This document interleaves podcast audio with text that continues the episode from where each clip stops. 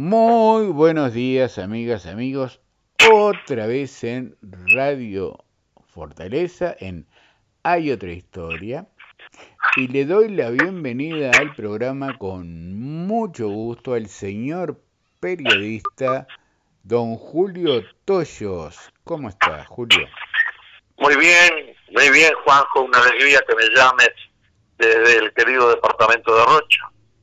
Bueno, es la idea, la, primero la alegría es mía, poder hablar eh, un rato de, de su trabajo, de su vida, su experiencia que es enorme y que además es una figura que tiene una vida, ahora me dirá cuántos años de trabajo, y que la gente recuerda con mucho cariño de la última etapa de la televisión, ¿no? De los informativos, después de los programas eh, de opinión, de polémica.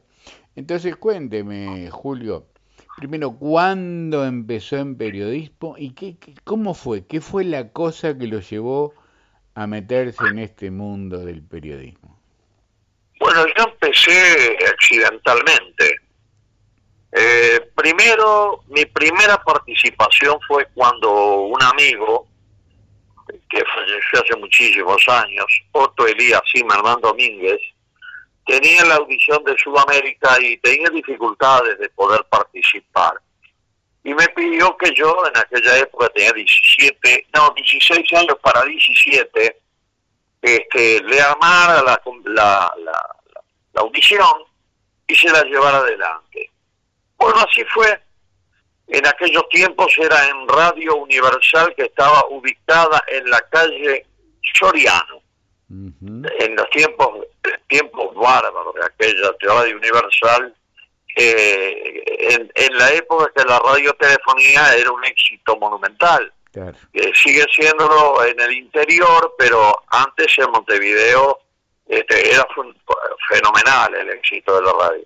Después pasaron muchos años y yo no, no me dediqué a otras tareas. Yo empecé desde muy chico, a los, a los nueve años ya vendía diarios. Y a los 25 los escribía, porque en este país la distancia entre el que vende un diario y el que lo escribe es muy corta, ¿no? Es decir, hay, mucha gente que está vendiendo diarios que es más inteligente que la que lo está escribiendo. este, pero todo depende de quién es amigo, como aquel a siete amigos después, ¿no? Bueno, era amigo, cualquiera es amigo dueño de un medio de difusión y consigue este, escribir aunque haga la voz con un vaso, cosa que está pasando actualmente. La vez pasada me preguntaban, me preguntaba un director de un diario, ¿por qué no se venden los diarios? Le digo, primero porque pasamos, cambió la época, estamos en la época digital, y segundo, por las columnas de opinión. Las columnas de opinión a los lectores, aburrieron a los lectores. La gente compraba un diario para informarse, para saber lo que está pasando, pero aparecía la caripela de un fantasma ahí, que era este, de la misma ideología que el dueño del diario, le ponían la fotito y el tipo hablaba aunque no supiera lo que tuviera para decir. Y entonces hubo diarios que se llenaron de columnas, porque claro, era mucho más fácil que pagar cronistas, que investigaran, periodistas que tuvieran atrás de la noticia, que poner pedacitos de diario donde escribieran individuos que, que querían escribir, querían transmitir algo y no transmitían nada. El diario tiene que ser hecho por profesionales, le dije. Y bueno, obviamente no hizo caso y hoy ese diario ya no existe, ¿no? Bueno, después yo me reencontré con el periodismo este, accidentalmente porque un señor llamado Enrique Oscar Muche un día me preguntó ¿cuándo va a empezar a trabajar conmigo en Glorias Deportivas? que era un canal de, era un programa de televisión en Canal 4 este, donde participaban las más grandes figuras del periodismo deportivo, este, Luis Víctor Semino, Juan Ángel Miraglia, Carlos Solé, Luis Estebarrío, este, José Bach, Cacho Vázquez, era una playa de, periodistas fabulosos. Y yo le dije, no, yo lo que pasa es que estoy muy ocupado en Sudamérica, era secretario de prensa, este honorario, yo pagaba para, para trabajar por el club, como se, como se estilaba antes, ¿no? cuando los dirigentes pagábamos para ser dirigentes, no ahora que, están de dirigentes, para ver que se pueden llevar para la casa, ¿no? bueno, este, y me dijo, bueno, cuando esté libre, le digo, mira, el miércoles hay elecciones y como siempre mi comité pierde, seguramente no me van a poner secretario de prensa. Efectivamente, el miércoles mi comité perdió, era más chiquito de todos, y no me designaron secretario de prensa, por lo que llamé a Muse, le dije, llama una cosa, en libertad. Bueno, el lunes debuta en televisión. Le digo, pero ¿cómo voy a debutar en televisión? Yo nunca trabajé en nada. No, usted es un gran comunicador para su club, que, es un club chico, usted lo hacía comunicar como si fuera Peñarol Nacional, y yo qué sé cuánto, y TVL. La cuestión que el lunes me sentaron entre Solé y Semino y debuté en la televisión. Nada menos. nada menos. Nada menos entre Solé y Semino. Hay una anécdota muy cómica, muy hilarante, ¿no? Este, uno de los veteranos del programa, este, José Bach, me dijo, mira Julio, dice, sos un chiquilín al lado de todos nosotros, claro, eran todos hombres mayores, si yo era un pibe. Dice, si querés triunfar, tenés que pintarle la cara a uno de estos viejos hoy. Y yo lo miré, me dijo, y si eso hace a mí no mejor. Muy bien, prende la luz, se empieza el programa, Muse me presenta y Semino dice, bueno, es una suerte tener un hincha de Sudamérica acá, porque usted es hincha de Sudamérica, como usted de Peñarol, le dijo. Pues ya no le gustó a Semino. Dice, y debe, debe decir que el resultado de hoy fue injusto. Sudamérica 4, Peñarol 0. Sudamérica 0, Peñarol 4. Le digo, sí, 4 a 0 Peñarol fue injusto. No las risa, no las risa. No las dije por tres periodistas hinchas. No, no, no. 4 a 0 fue injusto porque Peñarol le dio ganando por 8 goles. Porque fue horroroso mi club. Le digo, pero yo esto lo digo porque yo no fallo. Yo voy a la cancha, veo los entrenamientos, no sé cómo usted, que los, los días del mediodía lee el diario, la información del diario El País todos los días atrevido, empezó a gritarse vino, atrevido. Apagan, viene la tanda para, para, enfriar todo y después de la tanda yo aparezco sentado en otro lado, no entre yo le hice mí. Bueno, después de ese peloteo que se armó, después de esa bronca, este, ese lunes me paraba todo el mundo por la calle, a ver, para, es decir, me costó hacerme conocido en televisión un día solo. Y a los 15 días, Musi, que me había llevado al canal y que estaba muy contento conmigo, Canal 4, este, me dijo, ¿quiere trabajar en Radio Montecarlo y Radio Oriental? Le digo, no, pero no soy yo el que dice si quiere trabajar. Es la radio la que tiene que decir si me quiere o no me quiere. Porque yo no, yo también quisiera trabajar la BBC de Londres y no sé inglés, le dije. Dice, bueno, lo quieren llevar porque lo vieron trabajar en, y yo además lo recomendé. Bueno, fui, me recibió Nissan Sarkisian y ahí debuté en Radio Montecarlo y Radio Oriental, que eran informes informativos simultáneos. Bueno, cuando iban a hacer la primera participación, me dice, bueno, tiene 45 segundos. ¿Cómo le digo? 45 segundos para decir tres noticias. A la flauta, mm. Dice, sí, acá Acá el tiempo es oro, un minuto vale no sé cuánto, propaganda, dice, así que tiene 45 segundos.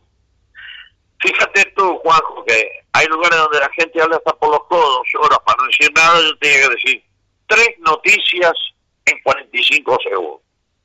Bueno, las preparé y me di cuenta que era posible decir tres noticias en 45 segundos. Lo único que no había como separarlas. Entonces tuve que inventar algo para separar. Y entre noticia y noticia empecé a decir, pa, pa, pa, pa, pa, pa, en otro orden de cosas, pa, pa, pa, pa, pa, pa, hmm. en otro orden de cosas. Fue cuando creé la frase en otro orden de cosas para separar la noticia. Hmm. Y bueno, debuté aquel día en Radio Monte Carlo con 45 segundos al mediodía, tres noticias. Y como la radio decía, sus informativistas fueron fulano, mengano, sultano, y Perengano, también la gente agarró la onda que yo estaba en Radio Monte Carlo y Radio Oriental. Bueno, me iba bárbaro, al poco tiempo me llaman de, del diario El Día, el finado diario El Día que, que fue un emblema del periodismo nacional, que fue una, una cosa fabulosa, donde se ganaba un excepcional dinero. Creo que por eso fue una de las causas que, la, que se fundió el día, porque pagaba demasiado bien a sus trabajadores. Yo tuve una pila de años, este, di la vuelta al mundo, me conocí Corea, conocí Japón, me hice viajes increíbles y ganaba cualquier plata, si ganaba de viático. Me acuerdo que en aquella época te pagaban el hotel y el transporte, el traslado y todo, y además tenías de viático 100 dólares. Era una cosa monstruosa. Cuando comer en un restaurante por el mundo costaba 10. Y bueno, este el día era fabuloso, este, tenía la ciudad de Valle Ordóñez, ¿eh? las viejas ideas del vallismo, salía la foto de Valle, este, que hoy la foto de Valle no la saca nadie, porque ¿quién sigue la ciudad de Valle? ¿Dónde están las ideas vallistas? Aquellas ideas de primero el pueblo, segundo el pueblo, tercero el pueblo. Las ideas de, darle lo mejor a la gente, de ser el Estado benefactor de, de, los trabajadores, de la gente, de las amas de casa de todo aquel estado de benefactor, junto con Valle desapareció y con el tiempo este, el diario El Día desaparece también a pesar del esfuerzo de Jorge Francini, una gran persona, del doctor Tarigo, que fue un gran director, del doctor Arbajelata, de Bernardo Guzmán, que hoy me da pena porque Guzmán hace una columna de opiniones en el diario El País, que creo que la lee él y, y tres más, ¿no? Este, y eran unos tipos fabulosos. Y bueno, también este, estuve en el día, entonces en aquel momento llegué a reunir la televisión, donde también relataba el boxeo, dos radios, el diario y era corresponsal de Clarín de Buenos Aires. Este, fueron tiempos gloriosos, llegué a trabajar casi 20 horas por día y no tuve infarto, no tuve nada, aguanté todo bien y este, vivía muy bien, era dedicado completamente hasta que este, se empieza a complicar las cosas de este país, ¿no? Y yo que había sido cajero de ANCAP, este, que estaba en comisión, me habían me destituyó este, los muchachos de las botas, ¿no? Los muchachos de las botas, este, el día que decidieron mandar a, a la licencia a la democracia, desaparecer gente, matar gente, destituir gente, anular a los partidos políticos, mandar a los blancos, colorados, pentistas, todos para la casa, este, me destituyen también. Y bueno, esos años me llegó el exilio también, que lo viví en Brasil, donde pude trabajar bien porque hablo un portugués que dicen que no es portugués de la calle, es un portugués académico, dicen. Yo no lo sé si es verdad o mentira. Yo sé que no hablo con Giria, con el lunfardo brasileño. Y bueno, también fue una experiencia. La vuelta al Uruguay, algunas cosas extrañas que hice yo, porque en un momento dado, por ejemplo, escribía en el mate amargo para los tupamaros. Y en ese mismo momento que escribía en el mate amargo para los tupamaros, trabajaba en Canal 10 en en, este, en un programa que, que, dio mucho que hablar, que dirigía Sotelo. ¿eh? este, y estuvimos varios años con un, un writing fabuloso.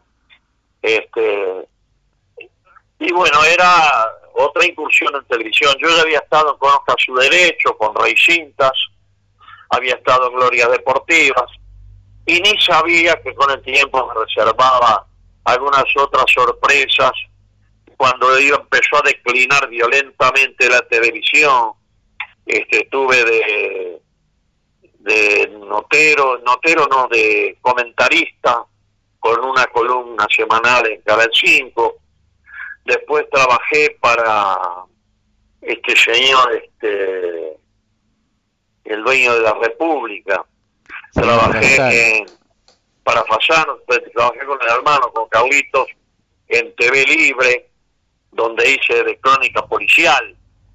Este, yo no sabía que era capaz de hacer crónica policial, pero me fue muy bien. Tenía un rating altísimo.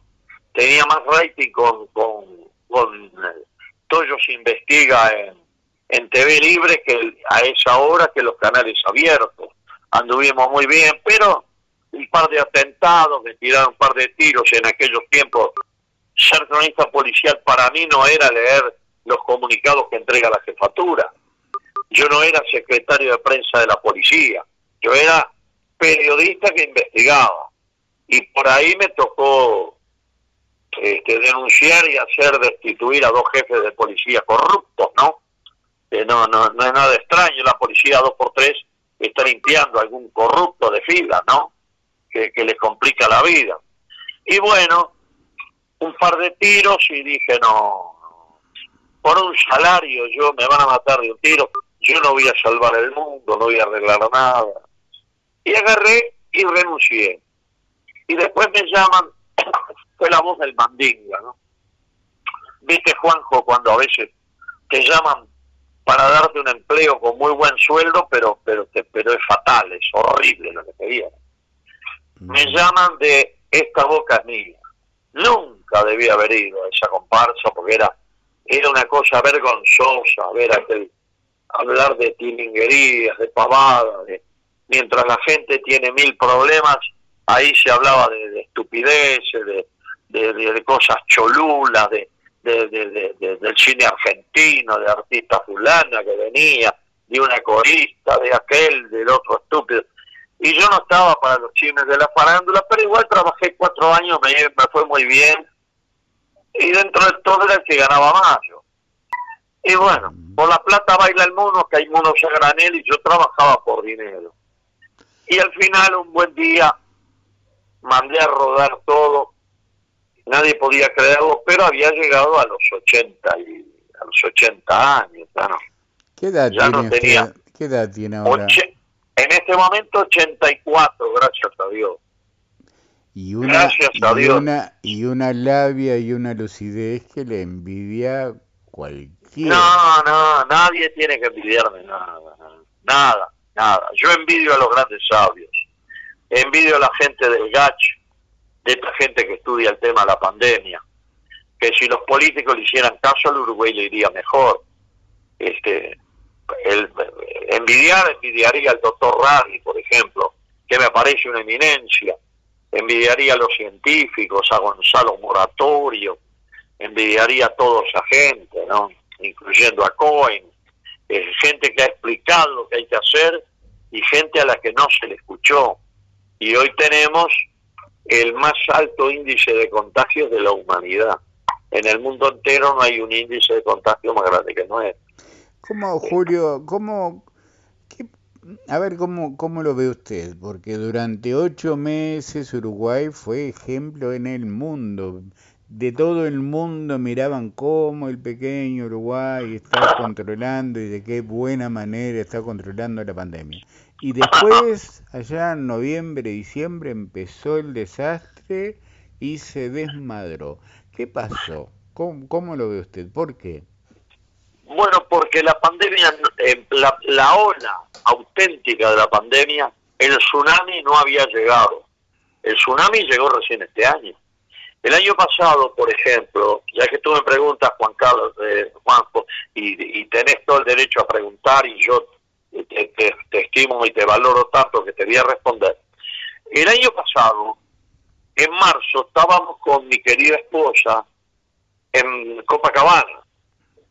Estábamos en la playa, en un hotel de playa, íbamos a la playa todos los días, al restaurante, todo, y nos llamaban de Montevideo.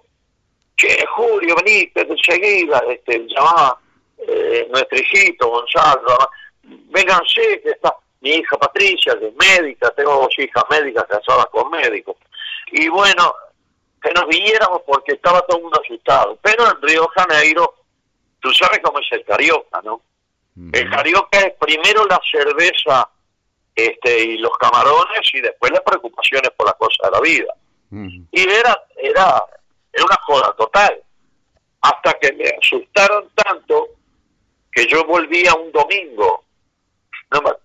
Si era 15, una cosecha así. Este, mi mujer me cabecea porque me escucha mm. con me escucha con soportándome. Mm. Este, volvíamos un domingo y me dice mi señora, vamos a la compañía de viaje, fuimos a, a la Latam y me dijeron, mire, mañana no hay vuelo directo, pero el sábado tengo el último vuelo directo, porque el domingo ya se vuela por San Pablo y quién sabe cómo llega Montevideo. Y bueno, volvimos el, el viernes ese, en medio del susto de todo el mundo. Cuando llegamos a Carrasco, nadie nos tomó la temperatura, nadie se preocupó un bledo de nada, nos dieron una cosa para firmar, le digo, ¿y usted qué sabe si yo estoy firmando, si digo la verdad o digo la mentira? Era, era, parecía el comisario Cerromocho que estaba ahí en el aeropuerto, era Roberto Barri, era cómico. Así fue que entró la, las cepas entraron acá. Y bueno, estuvimos, mira, estuvimos desde el 15 de marzo hasta fin de año, todo el año pasado encerrados. Mi mujer y yo encerrados como mucha gente. Creo, me parece, no te quiero, mira Juanjo que no quiero afirmarlo porque no, no tengo base jurídica, científica ni criteriosa para decir. Es un razonamiento que se me escapa. Creo que estuvimos tan encerrados, tanto que eso paró la cosa. Porque estábamos encerrados, encerrados al interior iba poco el tema, solo los departamentos limítrofes, lo conoció mejor eso tú que yo, lo podía estar ya, estaban más expuestos por la proximidad con nuestro hermano Brasil. Bueno, el año pasado prácticamente no hubo ola. Fue un país que no tuvo ola. La medicina estaba muy bien instalada, lleva muchos años la medicina muy bien en Uruguay, desde que se instauró en los anteriores gobiernos el FONASA, este, todo marcha muy bien, hay mucho médico, mucha mucha enfermera, mucho especialista, mucho hay hay muchísima gente, la medicina yo no es porque tenga dos hijas médicas y mis yernos sean médicos, pero yo admiro profundamente la dedicación que hay, la preocupación que hay. Hasta que nosotros notamos, eso es lo que me hizo me, hizo ver mi mujer, que a lo que no pasaba mucha cosa, mucha gente empezó a andar sin, mascarilla, otros se lo ponían y dejaban la nariz para afuera, que es lo mismo que no usarla, mm. porque vos ves, por ejemplo, jerarcas de gobierno los entrevistan y se le va la nariz por abajo de la mascarilla, políticos los entrevistan, se le va la nariz por abajo de la mascarilla, un pésimo ejemplo, los cronistas tendrían que decir, corto la nota, póngase la mascarilla bien y vamos a hacerlo. Y bueno, la gente empezó a, rifarse, llegó la época de playa, llegó la época de balneario, llegó, tú lo conoces bien porque Rocha, eh, sí, Rocha es un departamento que se ha nutrido permanentemente del turismo, ¿no? Y bueno, así llegó la primera ola, esta que estamos padeciendo, es la primera ola hay países que van para la tercera ola. Alemania vivió dos olas. La segunda fue más dura que la primera, pero mucho más dura. Y Uruguay sufrió la primera ola, que es esta, y estamos en el colmo, porque no sé quién fue que dijo por ahí que hay camas de sobra. No, no, no, no, no, no, no se precisan camas de sobra se precisa personal que las atienda, intensivistas, médicos, enfermeras preparadas para trabajar en CTI. ¿De qué sirve tener una herramienta si no hay gente que sepa usarla?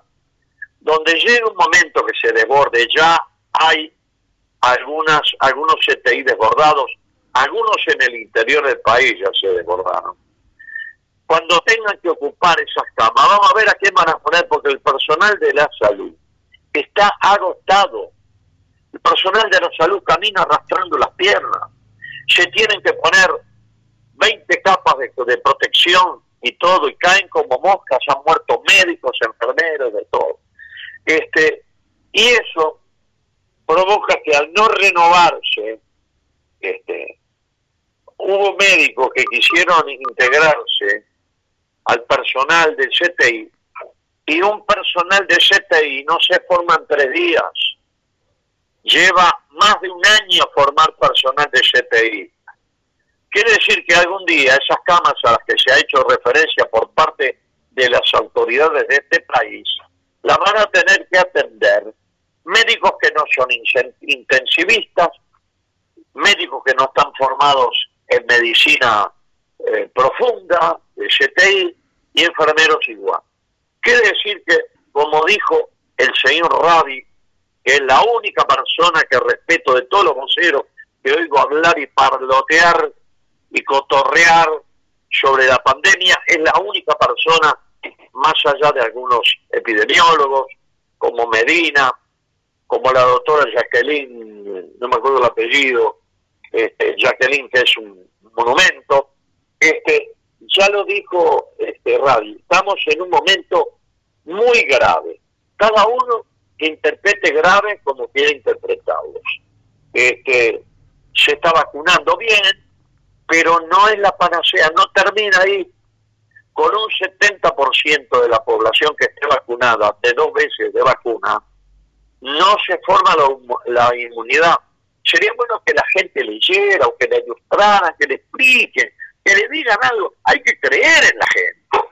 La gente puede saber cómo son las cosas. No es tema de, iniciados, es tema que había tantos informativos que hay en los horarios centrales, y en vez de pasar puras cadenitas de gente haciendo discursos, que pasen este, a los epidemiólogos explicando claramente y, llegaremos a la conclusión que hoy tenemos que extremar el cuidado, nosotros, yo estoy hablándote, este, mirando la terraza de casa y los edificios de acá del barrio, desde el octavo piso, pero no salir. Mi señora es como una presa, es como una persona que está presa. Está presa, no, es una persona consciente, consciente, que sabe que no hay que agrandar para nada el perímetro, la burbuja. La burbuja somos ella y yo. Ahora hemos consentido, después de las vacunas, que venga una nietita, una sola, que viene protegida y se va protegida, pero la burbuja la mantenemos. Tanto se habla de la burbuja y hay gente que está, este, ahora están planteando la vacuna de la gripe. ¿Cómo? No estamos contra las aglomeraciones. La gente que se va a aglomerar para vacunarse no tiene sentido. Entonces, yo creo que si no nos cuidamos, si el que se puede quedar en casa no se queda, si el que está en casa hace lo que hago yo, que tengo un súper a 50 metros, cuando llego a la puerta del edificio donde no se puede circular en mi edificio si no es con tapabocas, no se puede circular sin haber pasado por donde está el portero y lavarse las manos con gel, voy hasta, hasta el súper, donde obligan las distancias, donde nos limpian las manos, pero no nos toman la presión, ¿eh? No nos toman la presión. La temperatura. Y los grandes espacios que ganan una fortuna, porque esta pandemia ha sido un desastre para los laburantes, para el que vive el día a día, para el que perdió el empleo, pero para los grandes espacios comerciales ha sido la panacea, han vendido lo que no tiene nombre, la gente ha comido como todo, lo, se ha gastado toda la plata en comer, este, y bueno, no te toman la presión, pero adentro del mercado, adentro del súper, hay una protección enorme, no dejan entrar más que un integrante de la familia.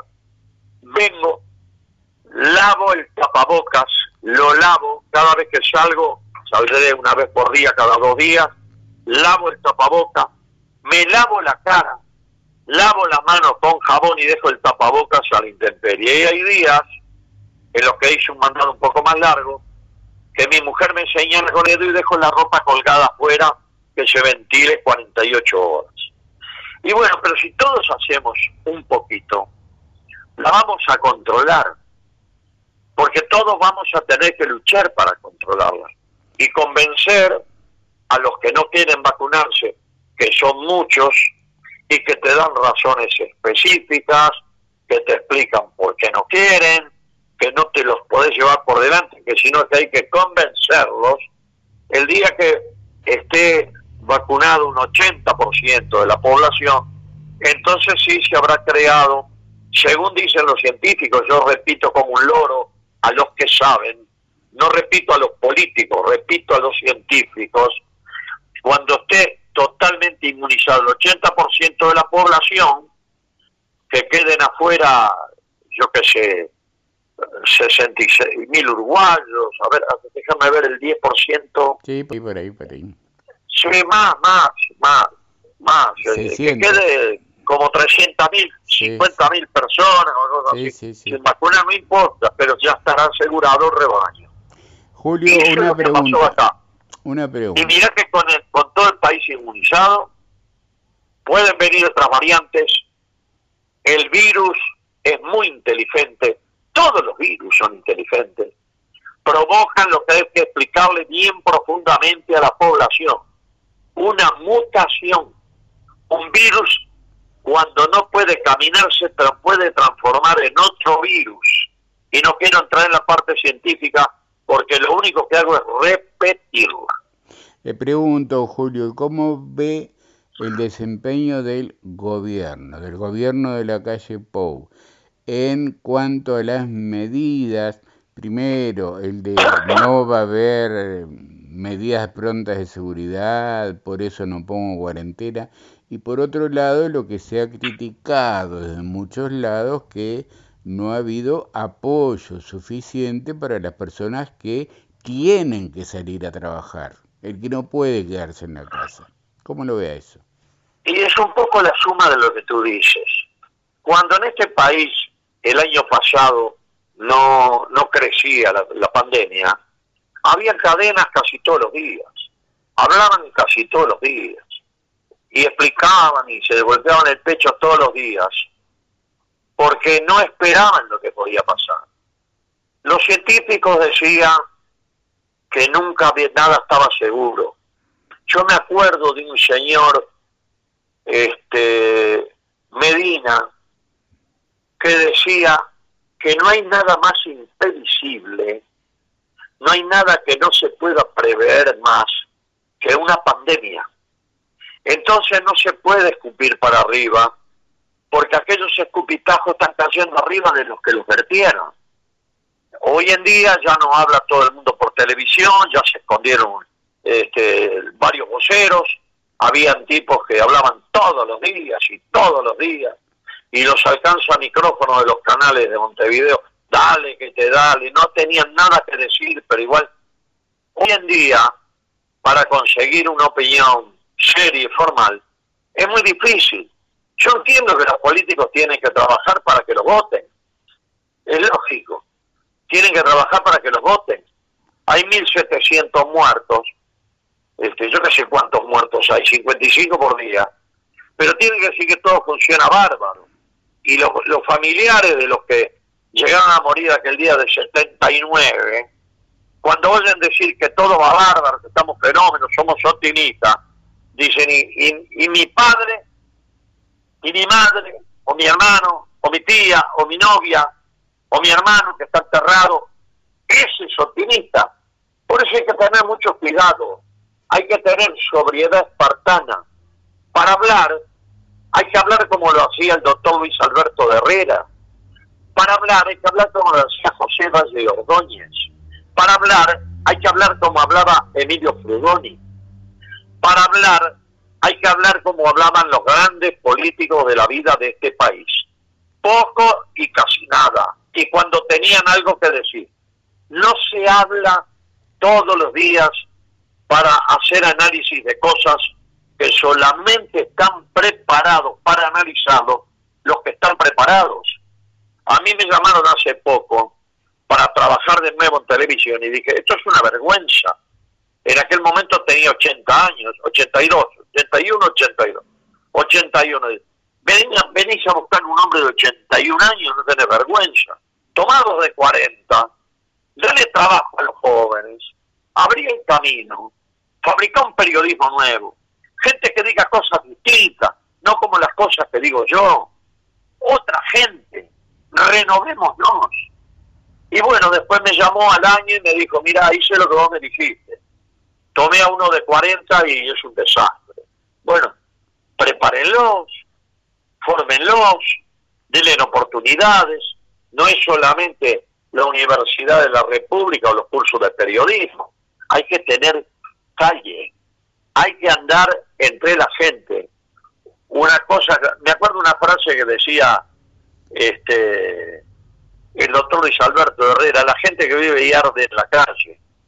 Eran tiempos de otros tipos que interpretaban eso. Este, hubo una época, yo no soy herrerista, claro, pero tengo que elogiar cosas que vive el hombre.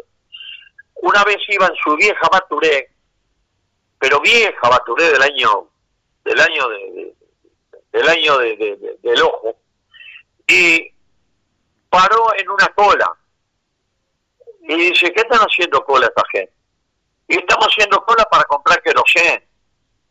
Pero cola para comprar querosén era el gobierno de otro político muy importante que era eh, Luis Valle, que hasta un monumento tiene con los brazos abiertos en Montevideo.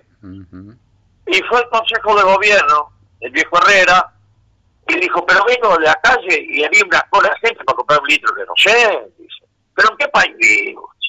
¿Eh? Y esos políticos tienen sensibilidad, la misma sensibilidad que tuvo Emilio Frugoni cuando fundó la izquierda uruguaya, la misma sensibilidad de Valle cuando insertó las ocho horas, la misma sensibilidad que tenía el, el, el hombre más cercano a Valle Ordóñez, era un anarquista, ¿eh? Arena, era anarquista, escuchaba a los anarquistas para, para meter cosas, eran tipos que este, por ejemplo, Valle escuchó a los diputados colorados, a los diputados blancos, Vicente Borro, Ponce de León, Carlos Rollo, a toda aquella gente en aquellos tiempos, este, blancos progresistas de principios del otro siglo, y, les tomó ideas, cosas que, que tenían. Y eso es la política, tiene que ser eso. No tiene que ser una cosa desmadrada donde solo los míos y se acaban los míos y si no está mi si no está mi yerno pongo mi suegro como pasó ahora se pusieron en, un ministerio está el suegro del viceministro y el, el, yerno del ministro. ¿por dónde se dio? eso tiene una palabra se llama nepotismo. Nepotismo es explotación de los cargos públicos por los familiares. No tiene sentido. Ahora era... acaba de fallecer Angela Merkel Juanjo. Angela Merkel vivió siempre en el mismo apartamento, usó el mismo traje del día que 15, 15 años usó el mismo traje de cuando asumió como primera ministra. No empleó un familiar en toda su vida, no empleó un familiar, no tiene empleada. Ella lava los platos y el marido los seca, el marido es un, científico, seca los platos, limpian la casa, para, para poner las últimas medidas, habló a las 4 de la mañana. Sabía que si el pueblo está esclarecido y el pueblo es responsable, espera hasta las 4 de la mañana para que la ministra, la primera ministra le hable. Y habló a las 4 de la mañana, no esperó a las 8 de la noche que estén todos los canales marchando. Habló a la hora que había que hablar, porque cuando hay urgencias hay que hacer las cosas urgentes. Yo hoy en día no me caso con ninguna cosa más que con la justicia y el derecho y las necesidades. Hoy, en este momento, la política tiene que irse de vacaciones. Todas las políticas tienen que irse de vacaciones. Y los que tienen que regir son los científicos. Después, cuando todo esté resuelto, cuando no hayan peste, que vengan a decirnos los discursos de siempre, que hagan lo de siempre, que pongan el suelo en un cargo, a la prima, al otro, al hermano, que, cualquier cosa, lo que quiera. Pero en este momento es un momento grave. Está muriendo gente, Juanjo. Está muriendo gente.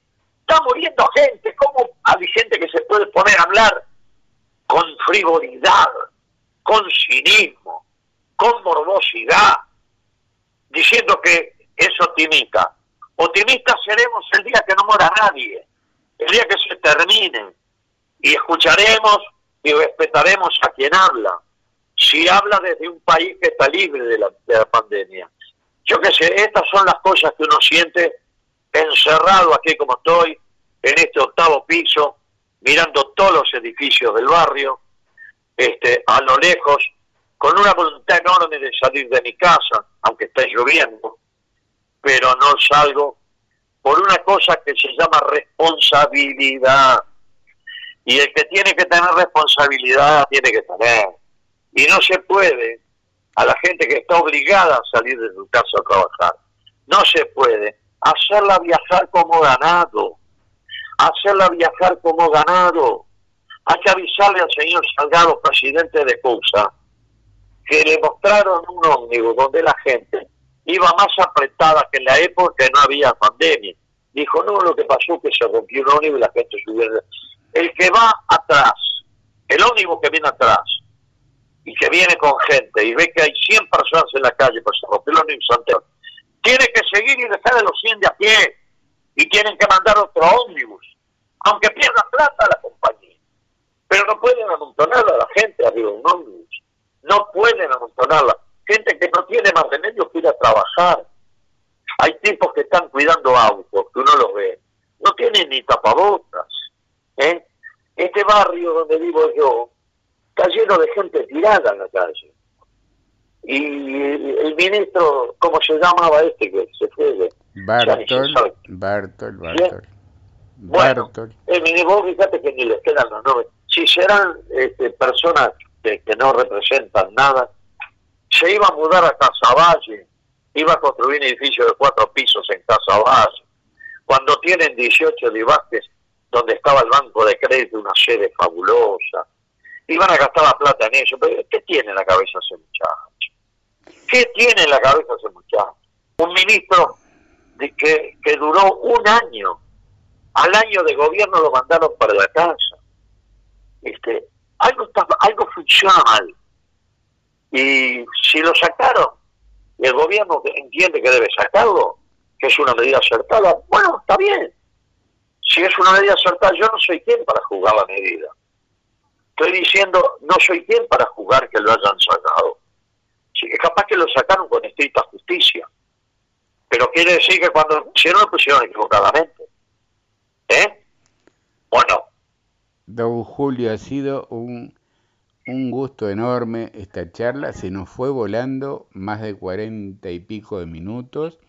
Eh, yo le agradezco, estoy seguro que la gente está disfrutando esta, esta charla y lo voy a volver a invitar si usted tiene la generosidad de cada tanto charlar un poco, recordar historias, anécdotas de, de una vida dedicada al trabajo y al periodismo. Así que realmente una alegría haber tenido esta charla eh, y seguimos, espero que sigamos en contacto. Muchísimas gracias, Julio.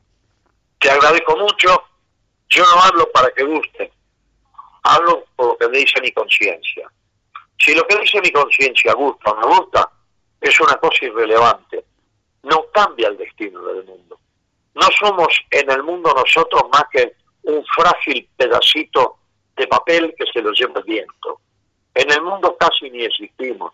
Tenemos que terminar con, con, la, arrogancia, con el espíritu de grandeza. Yo doy opiniones que pueden estar acertadas o equivocadas, pero es lo que pienso sin acomodar mi pensamiento. Un abrazo grande, Juanjo. y a toda la gente de Rocha, a toda la gente de Rocha que quiero tanto. No me olvidaré jamás mis años en La Paloma. Y cuando era guía de turismo íbamos con la onda hasta el Chuy y la gente traía sus bagallitos. Un abrazo. No, y la idea de nuevo, sí, gusta escuchar a una persona con sus años, su experiencia y las anécdotas que hoy apenas fueron algunas, creo que van a ser muchas más, que nos enriquecen a todos. Así que gracias, un abrazo. Gracias a ti y a la gente que tiene la paciencia de oír y a todos los rochenses, un departamento que se merece lo mejor por su gente de trabajo, su gente de seriedad, de responsabilidad y que además tiene una virtud que yo mucho valoro. Es el departamento donde se usa mejor el idioma español. Ahí está, bueno.